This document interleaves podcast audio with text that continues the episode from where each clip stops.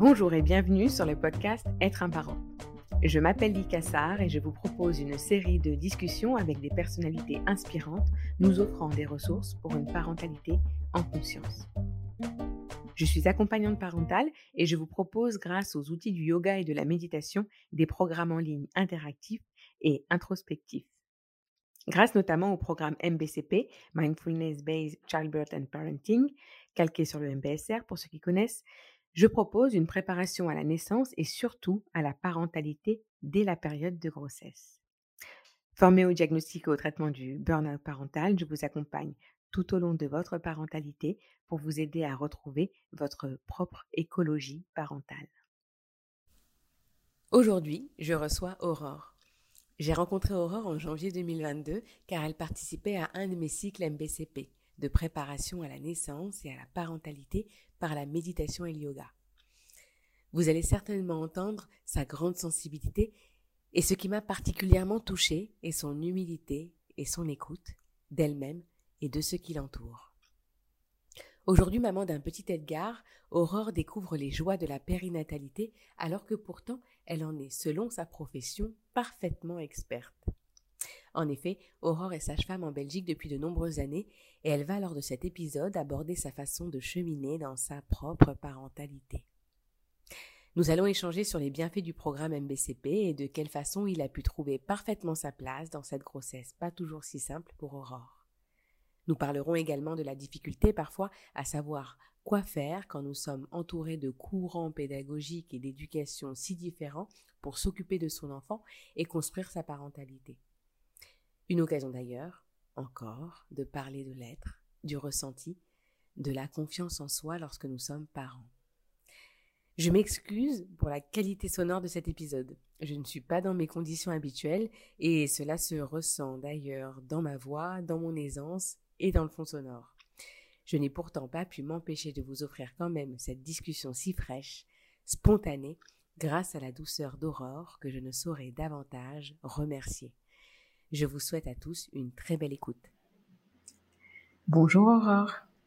Bonjour Lika.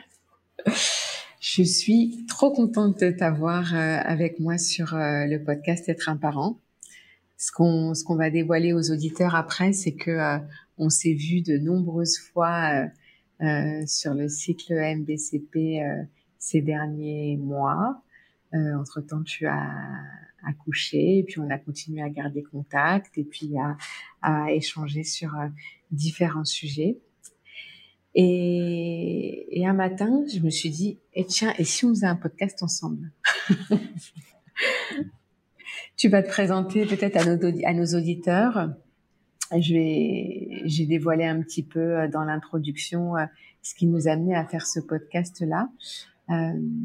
Mais en tout cas, ce que, ce que je voulais permettre, c'était un échange, en tout cas, euh, avec cette qualité qui, qui a toujours eu quand on a eu à discuter toutes les deux, euh, cette profondeur et aussi cette possibilité certainement à d'autres mamans de se reconnaître dans, dans ton expérience, dans ton discours et dans le questionnement. Est-ce que pour commencer, tu pourrais te présenter, s'il te plaît, Aurore? Oui tout d'abord, euh, merci à toi, Lika. C'est un honneur euh, de faire ce podcast avec toi et ça m'a vraiment fait super plaisir euh, quand tu m'as proposé de faire ça avec toi. alors, pour me présenter, ben, donc, je m'appelle Aurore, j'ai 33 ans. je suis sage-femme depuis presque 10 ans. Je travaille dans un, un hôpital universitaire où je suis sage-femme essentiellement en postpartum. Et je suis mm. maman depuis trois mois et demi, pour la première fois, euh, d'un petit garçon, Edgar. Voilà, que j'ai eu avec mon compagnon. Euh, voilà. Super. Donc, bah, c'est déjà une très belle présentation. C'est la raison pour laquelle euh, je trouvais ça précieux de pouvoir échanger avec toi c'est que donc on a fait ensemble cet accompagnement à la, naissance, à la parentalité, et ce qu'on peut tout de suite imaginer, c'est ce, cette double casquette que tu t'apprêtais à avoir, celle de sage-femme experte, en tout cas de professionnelle euh, en pratique, euh, en tout cas en, de ta profession, et puis cette casquette de, de future maman qui va accoucher dans une maternité, qui va devenir maman après avoir accompagné toutes ces mamans. Est-ce que tu avais conscience de ça quand tu t'es euh, quand tu t'es j'allais dire engagé, c'est presque ça dans ce processus de maternité euh, Oui, complètement. Euh, moi, je savais que l'enjeu de la maternité, c'était vraiment dans dans l'après l'après naissance. Que l'accouchement, c'était un c'est un passage, c'est un passage obligé, euh, mais que pour moi, tout le défi, euh, c'est euh, le, le postpartum. Les premiers pas dans la parentalité, avoir cette nouvelle responsabilité. et c'est d'ailleurs pour ça que j'adore mon métier et que je suis vraiment une sage-femme du postpartum. C'est l'accompagnement des parents dans leurs premiers pas de, de bah, justement de parents, de leur donner cette confiance et de les lancer quand ils rentrent à la maison pour euh, être le mieux possible avec euh, leur euh, tout petit. donc oui, j'avais vraiment cette conscience de, de cet enjeu en tout cas.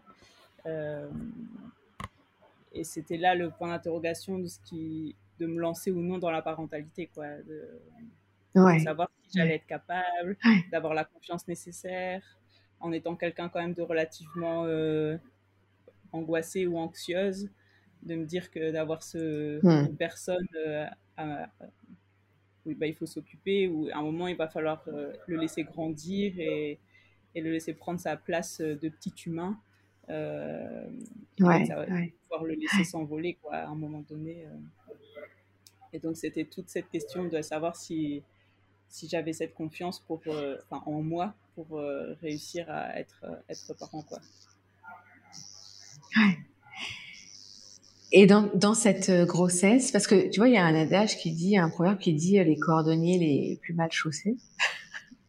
Est-ce que tu t'es senti, comment tu t'es senti toi dans cette période de vie que tu es censé maîtriser en théorie? Comment tu t'es senti dans cette pratique? pour faire euh, répondre à l'adage, euh, parfois bien chaussé et parfois mal chaussé. Alors, euh, on va dire bien chaussé parce que bah, j'ai cette chance de connaître le réseau, le réseau médical, paramédical d'être passionné par mon métier et donc de connaître aussi les réseaux euh, de médecine parallèle euh, tout en lien mm. avec euh, l'obstétrique, la parentalité, la grossesse, tout ça.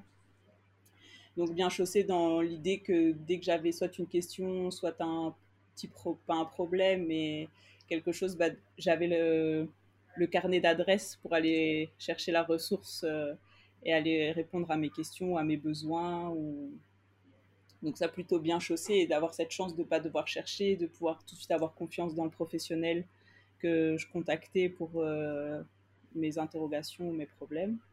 Donc ça, j'avoue que c'est que j'ai mmh. trouvé à ma place et euh, surtout vu euh, la fin de grossesse, bah, d'avoir quand même cette chance de pouvoir faire confiance, les yeux fermés, avec les professionnels de santé qui, qui m'ont accompagné.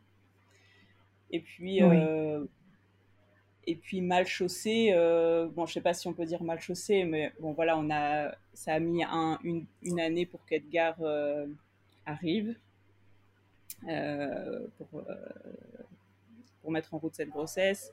Et puis, euh, bon, il y a eu, la grossesse globalement s'est bien passée, mais bon, il y a eu ce retard de croissance, et puis ce déclenchement plus tôt. Mmh, mmh. Et, et, voilà, et d'avoir un bébé qui était petit et donc on va dire pas mal chaussé, mais bon, c'était pas forcément. Enfin, j'avais pas d'attente, mais c'était. J'ai pas expérimenté euh, euh, une grossesse euh, tout à fait physiologique, avec une mise en route spontanée du travail, avec peut-être plus de chances d'accoucher sans péridurale. Enfin, après, c'est pas un défi et c'est pas un objectif en soi, mais de, de d'aller dans cette idée-là. Oui, ouais. ce qu'on peut, ce qu'on peut aussi entendre par ma chaîne. Alors moi, je te dis ça parce que donc je suis infirmière péricultrice et que j'ai pu constater parfois que de fait de mon statut professionnel, ben, les, les, les, collègues, les professionnels qui m'ont accompagné à la maternité et même euh, dans, les, dans la suite des soins me considéraient tellement comme experte que elles ne s'intéressaient, enfin, elles, ne, elles ne se sentaient pas à l'aise pour me proposer euh, leurs conseils, euh, leur, euh, leur accompagnement, tu vois. Et moi, je, sais que je retiens, enfin, j'en ai, un peu souffert, surtout pour ma première, parce qu'après, pour les deux autres, j'ai su m'affirmer et, redire que à ce moment-là, j'étais pas une professionnelle de la périnatalité, mais j'étais vraiment une maman complètement vulnérable et, en attente euh, d'accompagnement précieux, en tout cas de, l'instant. Euh, mais tu vois, je, je, me revois en grande difficulté pour le lancement de l'allaitement, en grande difficulté pour des choses où les professionnels, elles venaient à peine dans ma chambre parce qu'elles disaient, oh, la chambre machin, Lika, elle gère, quoi. Tu vois? Mmh. Et c'est en, en, ça, en ça aussi que je peux, euh, euh, ce discours-là, je l'ai eu de, de, collègues aussi qui m'ont, qui m'ont, mmh. qui avaient constaté ça. Est-ce que toi, tu t'es senti parfois peut-être euh, en difficulté à, à, mobiliser toutes tes connaissances, que c'est ça qui se joue euh, à ce moment-là peut-être euh, Moi, j'ai pas, j'ai pas ce, ce ressenti-là. Euh, moi, j'ai fait suivre euh, ma grossesse par euh, une gynéco de, de l'hôpital dans lequel je travaille. et j'avais 300% confiance en elle. Et c'est elle qui nous a mmh. accompagnés au début quand on s'est posé la question en disant, bon, on n'arrive pas à mettre en route une grossesse. Donc, et puis je suis tombée enceinte, et puis euh, elle nous a accompagnés. Mmh. Et, et, bon, j'ai eu cette euh, chance aussi, enfin, que Thomas euh, m'a beaucoup accompagnée au rendez-vous et, et, et, Alexa a toujours pris le temps de, de tout réexpliquer pour Thomas, même si moi je connaissais tout le vocabulaire. Donc, en fait, en ça, enfin oui, je me suis toujours sentie euh, vraiment accompagnée comme euh, comme une comme une patiente quoi. Et donc euh, et, j'avais j'ai vraiment fait ce choix d'être accompagnée par Alexa, ce qui fait que j'ai jamais vraiment ouvert mes prises de sang, je suis jamais allée voir, je me suis laissée vraiment porter. Bah, comme en étant une patiente, bon évidemment, de, je suis quand même allée voir certaines choses, mais c'était plus pour réagir, enfin, la curiosité, mais sinon, euh, non, ça, pour, en tout cas pour euh, toute la grossesse, on est allé chercher l'information, mais on m'a donné toutes les informations comme une primi maman, quoi. Et donc, j'ai pas sur là Et puis après, bah, avec ce diagnostic de retard de croissance, j'avoue que j'ai beaucoup préparé en amont la naissance d'Edgar. Et je crois que j'ai. Et puis en étant une sage-femme aussi, du de la maternité. Euh, bon, il y avait déjà beaucoup de choses que je savais, donc ma valise, elle était, elle était adaptée euh, à ce, enfin oui, euh, au postpartum. Et puis j'ai eu cette chance, c'est que l'allaitement, il s'est lancé super bien rapidement. moi, j'allais bien, et en fait, il n'y a pas eu, j'avais, j'ai pas eu besoin de cet accompagnement spécifique à ce moment-là, quoi. Oui. Ouais, ouais. Puis okay. fait un accompagnement avec une sage-femme, euh, une préparation euh, à la naissance.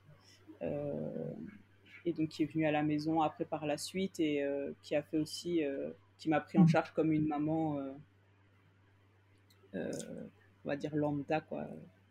Lambda, ouais. ouais. Voilà. Super. en plus de cet accompagnement à la naissance, je voulais que justement on, on puisse en reparler.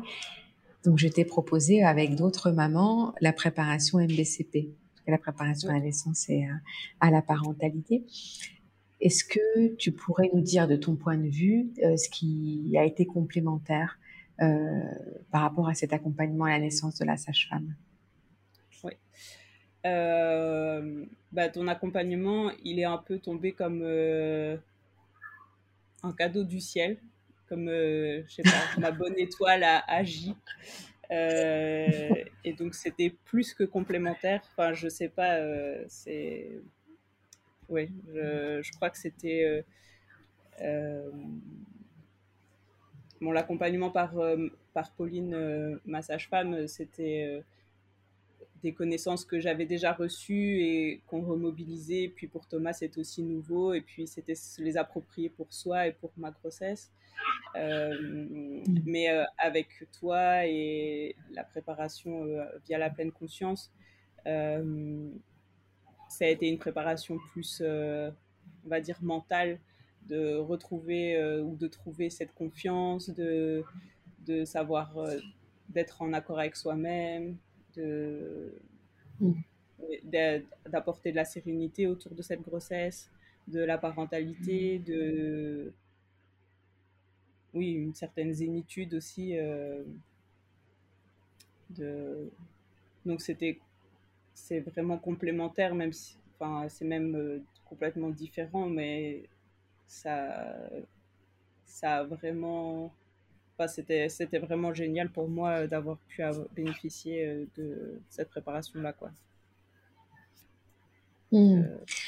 c'est vrai que pendant cette préparation, on parle oui, t'en parlais tout à l'heure aussi, c'est euh, le fait de préparer à l'accouchement, mais pas que, parce que comme on en parle dans le dans le dans le MBCP, on va se préparer finalement aux contractions de la vie. Donc les contractions de l'accouchement et puis les contractions de la parentalité. Ce que j'appelle contraction, c'est ces petits moments où on se pose des questions, où on s'accroche un peu, où on, a du mal peut-être à, à passer euh, le cap de certains moments, euh, d'accueillir certaines périodes plus compliquées que d'autres. Donc les contractions de la parentalité et puis les contractions de la vie en général, parce que euh, dans le postpartum, il y a aussi la communication avec le conjoint, la, la, toute la partie logistique, euh, partie administrative, reprise du travail, etc. Et, et tout ça, on a pu l'expérimenter dans le MBCP. Ouais. Oui, tout à fait. Est-ce que c'est des choses dont tu te, dont tu te sers encore aujourd'hui? Oui, franchement, euh, il y a beaucoup de choses qui, qui, euh, qui font que dans ma personnalité, ça, ça m'aide à, à vivre, euh, à vivre le moment présent, à l'accueillir comme il vient, à, à se dire que, que si ça va pas bien, les choses, ça va passer et de pas être dans la projection euh, d'un futur en disant ah oui mais ça et puis plus tard et, et du coup de d'essayer de moins vivre dans cette anticipation de dans quelques jours, dans quelques semaines, dans quelques mois et du coup de pas vivre euh, ce qui se passe euh, au moment présent avec mon bébé ou avec mon conjoint et, et donc en soi ça ça, ça m'aide enfin c'est une ressource qui m'aide euh, au quotidien de ramener les choses euh, à la journée et de se dire que chaque jour est différent et de recommencer une journée. Et, euh, et, et, oui, en ça, ça c'est vraiment précieux. Quoi. Ouais. Comme fil rouge dans le MBCP, on travaille aussi les attitudes. Je t'en parle là parce que je voudrais qu'on puisse échanger après sur euh, bah, justement le après l'accouchement et, et, la reprise du travail et, tout ce que tu es en train de vivre possiblement maintenant puisque tu as une reprise euh, de travail qui t'attend pour la rentrée de septembre. Comme fil rouge, lors du MBCP, on, on entraîne un petit peu les différentes attitudes. Est-ce que tu as des attitudes que tu mobilises un peu plus peut-être là sur ton postpartum? Euh, bah, la, la confiance. Euh, l'acceptation, euh, la patience aussi. Mmh. Le postpartum, ça fait travailler la, la, la patience. Euh, et puis parfois, ouais, souvent la gratitude et puis le, le non-effort, quoi. Le, ça, c'est vraiment quelque chose que tu m'as appris. Oui, dire que bah, parfois ça sert à rien de ça parfois c'est dur mais de le, vraiment d'essayer d'avoir cette attitude là mais de se dire euh, oui en fait lâche. Enfin ça, ça, ça, ça, sert à rien de mettre autant d'énergie ça va ça, ne peut pas avoir d'effet sur le sur ce que tu veux. Donc juste euh, laisse aller et voilà et, ça, ça, va se dérouler et puis euh, la chose va passer quoi. Et c'est parfois, oui, ça c'est encore parfois difficile, mais j'essaye de, de l'appliquer ou de me le rappeler des fois pour juste lâcher prise et, et que les choses, elles, elles passent, quoi. L'exemple que j'utilise pendant le pendant pendant mes accompagnements, c'est ça sert à rien de courir dans le bus, quoi. Oui, ben. Quand euh, quand le bus et je prends l'image de on est en retard, on chope le bus d'après, on n'a rien d'autre à faire que s'asseoir et de d'accueillir le moment qui est là et qui se présente à nous. Parce que on a on peut s'agiter courir dans le bus on rattrapera pas le bus d'avant quoi. Et, c'est un peu cette image de plusieurs fois dans le cycle. Je me souviens euh, euh, se rappeler au fait que ici, ça sert à rien qu'on court dans le bus, quoi. De, Juste le, comme tu dis, le non-effort et, et la patience euh, et la confiance au processus. Ouais. ouais, mm finalement, toi, tu auras eu, auras eu une belle période de, de, de présence auprès d'Edgar parce que donc Edgar aura euh, cinq mois quand tu vas reprendre le travail, c'est ça? Euh, Il en aura six, ouais. Quand je vais reprendre le travail. Même un peu plus, ouais, six mois. Six mois. il est né le 18 mars et je reprends le 19 septembre. Euh, et puis il va commencer la crèche. on va commencer là, tout doucement l'adaptation à partir du, du 5 septembre.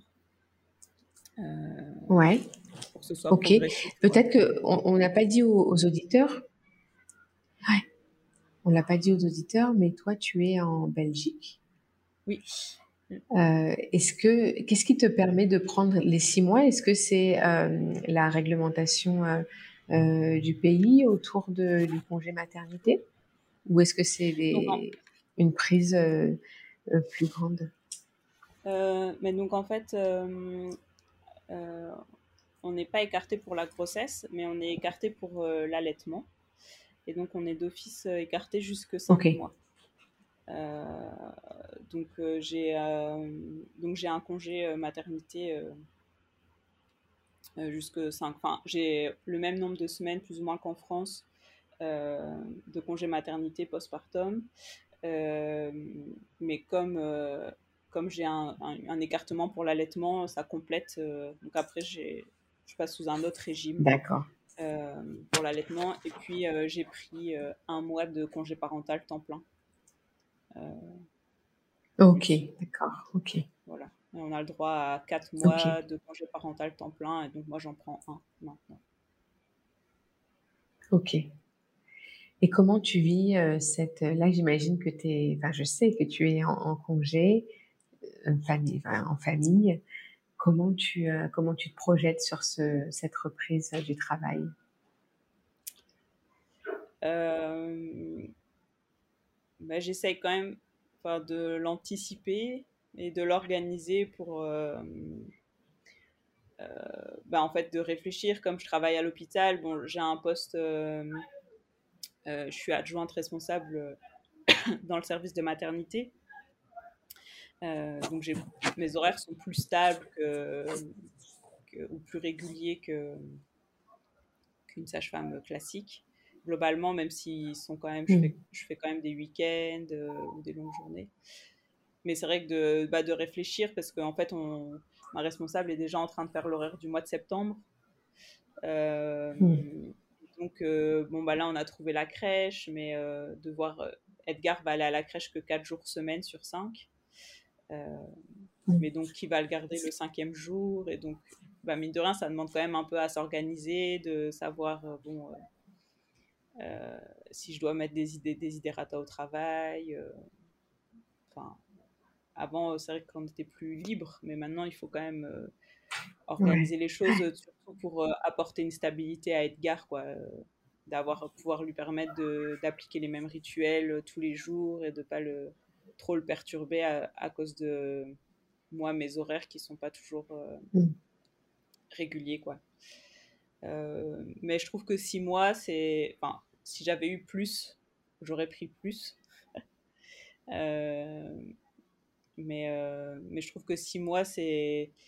C'est bien pour remettre en, en perspective le, le retour au travail. je crois que je l'appréhende du... assez sereinement. Mm.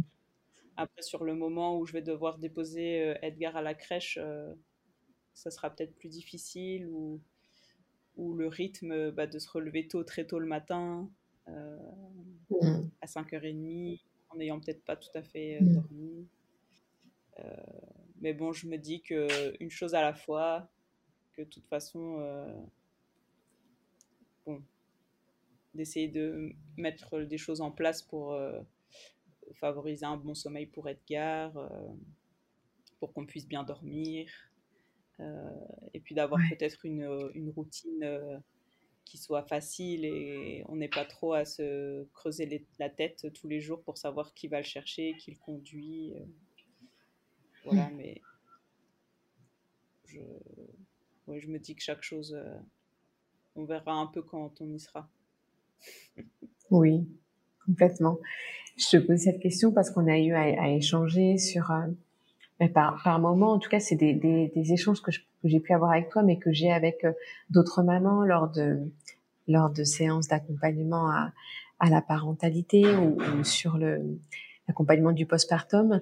Euh, cette transition qui va être euh, indispensable, je dirais, le passage de euh, d'être accueilli, enfin d'être avec papa et maman et ou maman à la maison. Et puis, euh, oui, donc je te disais le, questionnement qu'on peut euh, qu'on peut avoir euh, en tant que en tant que maman, et c'est des questionnements que que j'ai accompagnés notamment sur les séances d'accueil, d'accompagnement à la parentalité ou d'accompagnement du postpartum, c'est en lien avec le sommeil et l'alimentation. Surtout quand on a eu une alimentation menée par un allaitement irrégulier ou en tout cas régulier dans, dans sa spontanéité. toi, comment ça se passe par rapport à ça? Bah oui, ça me pose question Bon, je sais que les enfants, euh, les nouveau-nés ont une capacité d'adaptation. Mais bon, je sais aussi que c'est quand même bien qu'il y ait quand même une, continuité dans, dans, l'idée. Euh, et ça me pose question, bah oui, le, bah déjà l'alimentation, je me dis, bon, il, a, il a c'est l'allaitement à la demande. Euh, je sais qu'à la crèche, il va devoir. Je vais, moi, je vais commencer à tirer mon lait pour faire des réserves. Euh, j'espère avoir cette chance de, pouvoir avoir une lactation suffisante pour qu'il puisse avoir mon lait quand il sera à la crèche. Mais ça veut dire qu'il doit le boire, qu'il doit boire au biberon. Mais donc, hmm. on est en train de tout doucement bah, le préparer à ça. mais en même temps, il, quand on commence avec le biberon, il se demande un peu bah pourquoi il nous regarde avec son petit regard euh, de pourquoi, pourquoi comme ça? Oui, pourquoi comme ça alors que vous êtes là, que tout est disponible? Voilà, donc euh, aujourd'hui, euh, je, je, me suis isolée pour pas qu'il me voie, mais bon, ça ça n'a pas été un franc succès. Donc on mmh. va, voilà, on va quand même essayer de persévérer parce que mine de rien, bah, j'ai quand même envie que la crèche ça se passe bien et que bah, il puisse quand même s'alimenter et qu'il fasse pas un refus d'alimentation euh, à la crèche parce que je sais que ça ça, ça, ça existe. oui, euh, oui. Et que ce soit pas des choses qui le vivent de façon brutale, quoi. D'amener bah, mmh. le biberon euh, tout doucement. Après, là, ça va bientôt être. on va pouvoir commencer tout doucement la diversification alimentaire. Euh, mais là aussi, je me pose des questions parce que ben, maintenant, on parle beaucoup de la, de la DME, la diversification menée par l'enfant. Oui. Euh, mais bon, les crèches, eux, ils font du moulu de chez moulu. Mmh. Alors, euh, bah, ou alors, faut essayer de... Je réfléchis à trouver un peu un compromis parce que, bon, le pauvre, il va pas. Enfin, ça va être un peu compliqué, je pense, pour lui de tout gérer. Euh. Oui.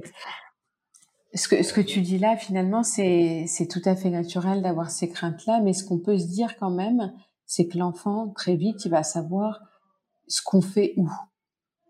Qu'est-ce qui se passe à quel endroit. Il va réussir à, à, intégrer le fait que dans cet espace, à la maison en tout cas, ça se passe de cette façon, à la crèche d'une autre façon. Et d'ailleurs, ça peut aller en, euh, ça, sera toujours, euh, je dirais, ce, ce, ce, sera toujours cohérent pour lui, mais on peut remarquer notamment, on n'en parle pas là, tu parles de l'alimentation, mais par exemple le sommeil, moi, j'ai accompagné énormément d'enfants lors de mes, années de directrice de crèche qui avaient un sommeil euh, plutôt euh, correct à, à, la crèche avec un, endormissement seul dans un lit seul alors que les parents nous racontaient qu'à la maison c'était euh, un bercement très long avec une, une, un retour au sein une difficulté d'être posé seul dans un lit un cododo plus que cododo même enfin en tout cas très proche de la maman et la difficulté des, un enfant qui faisait pas ses nuits qui se réveillait régulièrement et puis à la crèche qui faisait des longues périodes de sommeil avec juste une petite caresse dans les cheveux pour s'endormir. Et donc, ils se demandaient, mais euh, ils se moquent de nous. Notre rêve se réalise à la crèche, mais pas avec nous.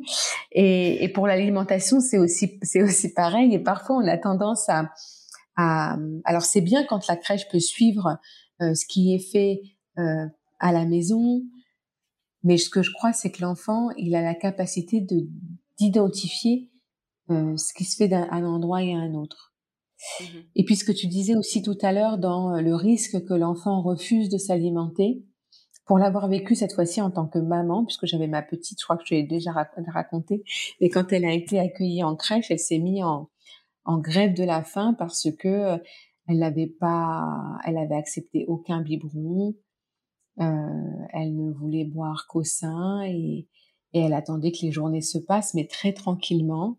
Elle refusait de manger toute l'équipe était complètement affolée parce que elle me le rendait euh, au bout de 7, 8 heures de crèche sans qu'elle ait euh, bu ou, mangé quoi que ce soit.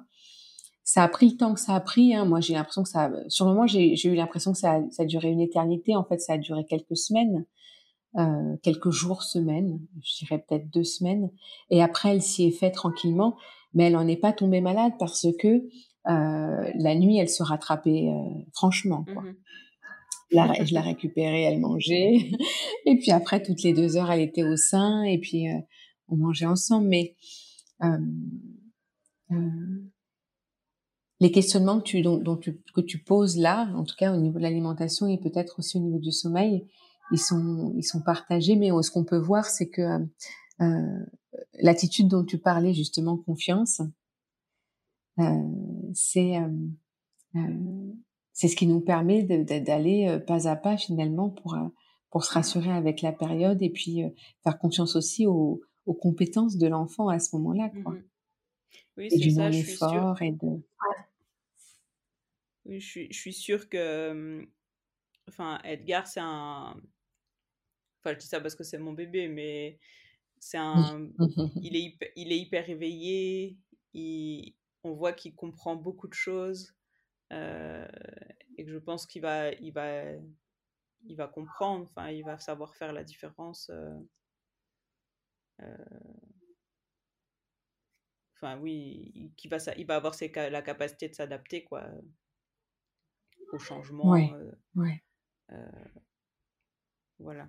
L'idée, c'était de l'amener en douceur, peut-être, qu'il soit pas, ça soit pas trop radical. Mais bon, après, si ça doit l'être euh, enfin, si, ça, si jamais il ne prend pas le biberon avec nous, bah, on, verra au moment de la crèche, quoi.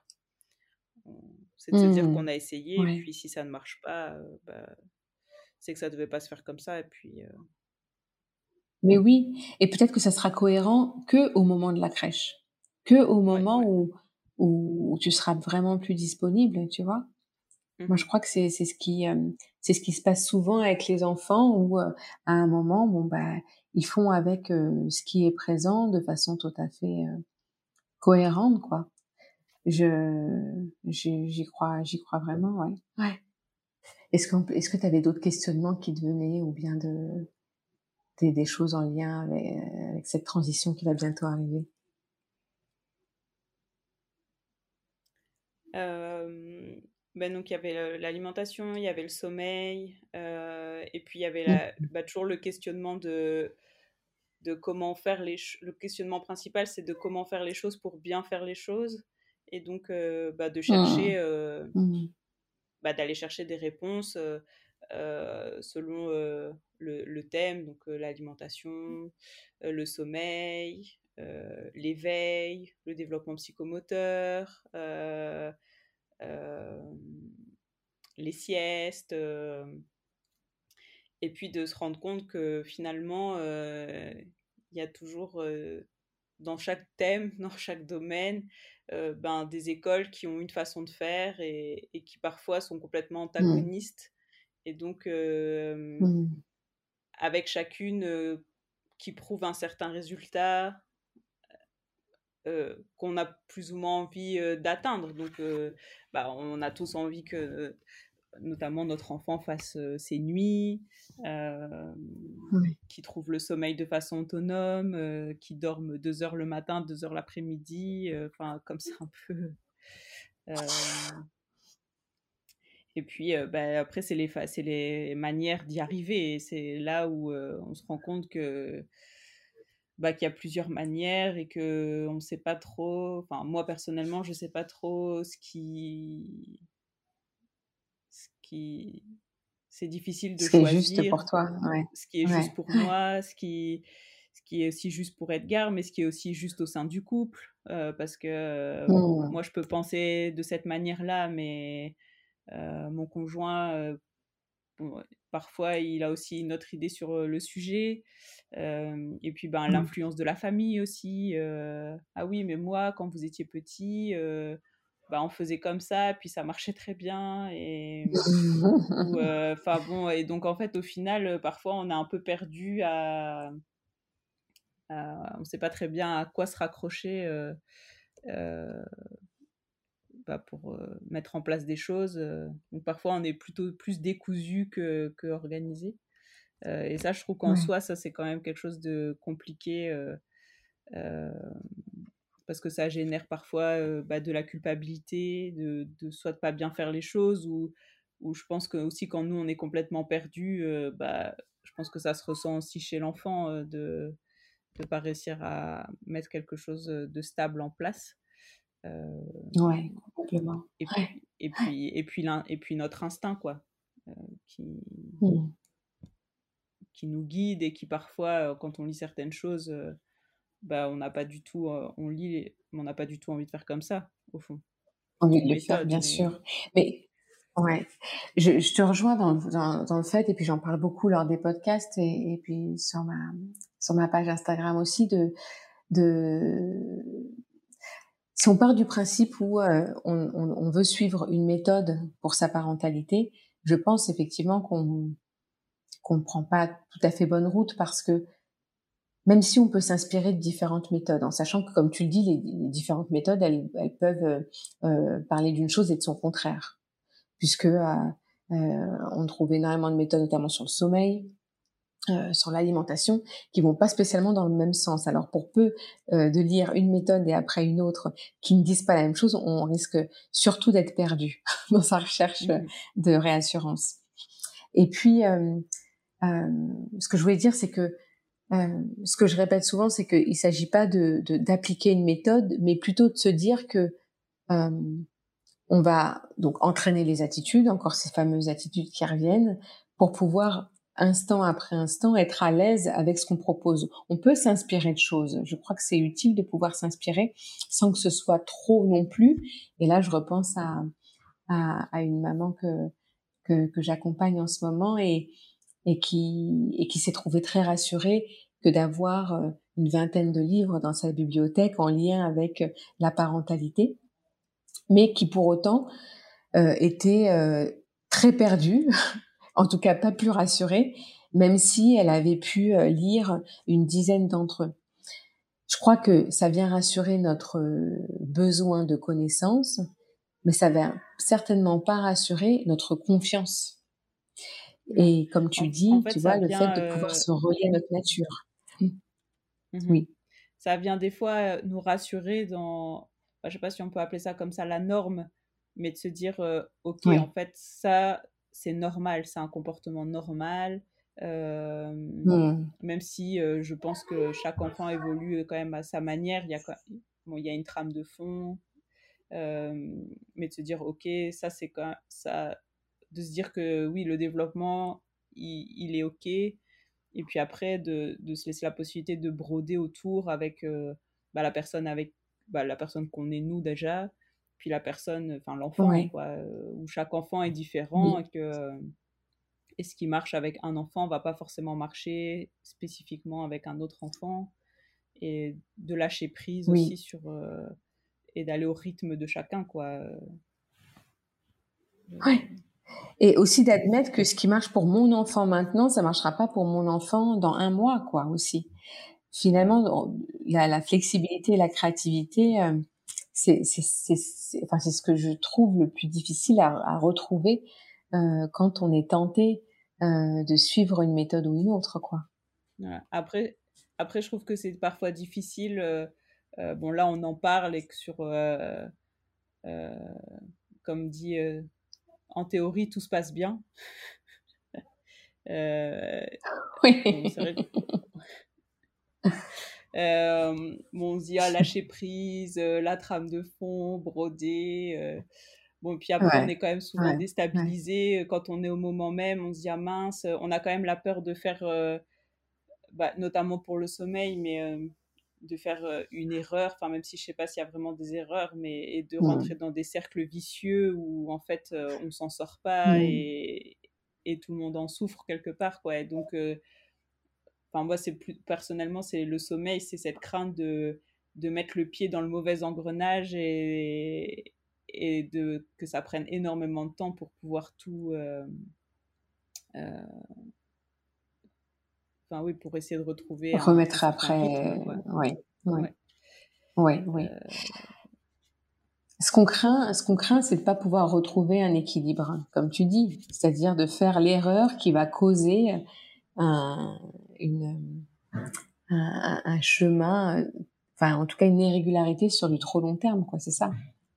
Mmh et, et c'est juste que bah, on est dans une société où on nous demande de travailler, on nous demande d'être performant au travail, d'être performant à la maison, d'être performant, euh, enfin pas d'être performant dans notre couple, mais bon, euh, la vie de femme, la vie de maman, la vie professionnelle et de tout jongler.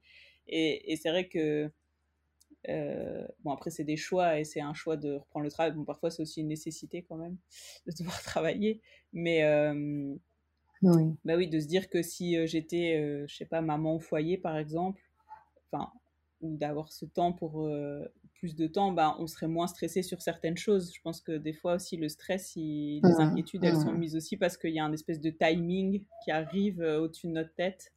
Euh, et pour essayer euh, bah, d'être performante et dans notre rôle de maman, et au travail, et dans notre rôle de, bah, de femme, pour essayer de jongler avec ces trois casquettes. et donc, en fait, je crois que parfois la pression sur le sommeil, l'alimentation, bah, on essaye que l'équilibre, d'anticiper que ça soit équilibré pour pouvoir euh, jongler au mieux avec nos trois casquettes, quoi. Et euh, mmh. dans un autre timing, dans une autre dimension, je crois qu'on prendrait les choses parfois un peu différemment. Euh, voilà, et qu'il faut savoir composer avec toutes les contraintes qu'on se, met et qu'on nous met aussi entre guillemets. Quoi. Complètement. Et, et, ce que tu dis là, c'est euh, c'est réellement ce qui m'a fait prendre conscience à un moment, dans, après avoir accompagné la parentalité pendant euh, près de dix ans d'une certaine façon, de me dire mais finalement c'est pas tant un problème de pratique, euh, de faire, de savoir quoi faire, c'est un problème de stress, de pression sociale et de de, de, de, de, possibilités euh, de, de, faire avec, euh, tu vois, de, de, réguler son stress pour pouvoir faire preuve là de, de présence et de réponse ajustée, quoi. Mmh ouais, ouais, ouais. Super. Bon, écoute, Aurore, je crois que je te propose d'arrêter là. Ça fait déjà, je, comme à chaque fois, je pense qu'on pourrait encore euh, parler beaucoup de ces sujets-là qui, qui, qui résonnera assurément euh, pour nos auditrices particulièrement euh, celles qui sont dans un post dans le postpartum. Peut-être comme dernière question que j'aimerais te poser, euh, un peu comme la question signature du podcast, est-ce que tu as un thème que tu aimerais voir abordé sur, le, sur un prochain épisode du podcast Être un parent? Euh...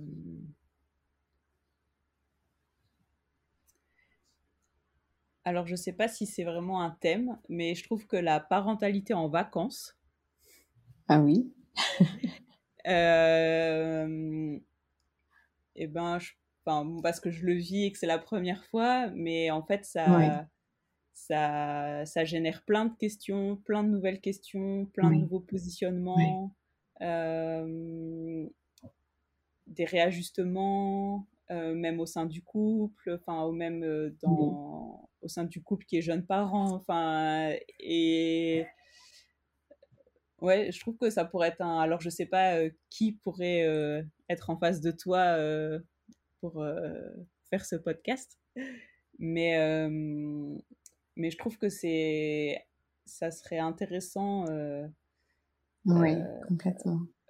Voilà, des, enfin oui, de, le choix de vacances, euh, ce qu'on fait avec les enfants, enfin, de comment on s'adapte, euh, mmh. Euh, mmh. comment on gère. Bah, si on est différent dans le couple, on se dit bah non, on va au rythme de l'enfant ou non, en fait, l'enfant il nous suit parce que j'ai mmh. envie de visiter la région ou ouais, c'est la parentalité en vacances. Des petites idées d'intervenants, mais c'est une belle idée.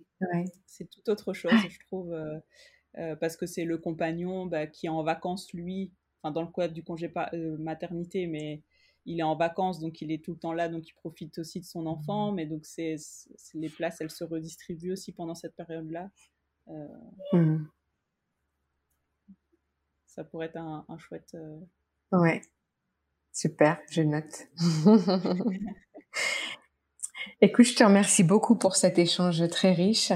Je te souhaite bah, toi, à toi de très bonnes vacances. Et puis euh, probablement à bientôt pour, euh, pour d'autres échanges un peu plus intimes alors. Oui, avec grand plaisir. Merci beaucoup, Lika. À bientôt, Aurore. À bientôt. Si cet épisode vous a plu, venez sur ma page Instagram Parentalité Pleine Conscience nous en faire part et peut-être partager vos témoignages. Pour me soutenir et offrir une plus grande visibilité à ce podcast, je vous laisse mettre 5 étoiles et pourquoi pas un commentaire sur la plateforme de votre choix. Je vous dis à bientôt et en attendant, prenez soin de vous.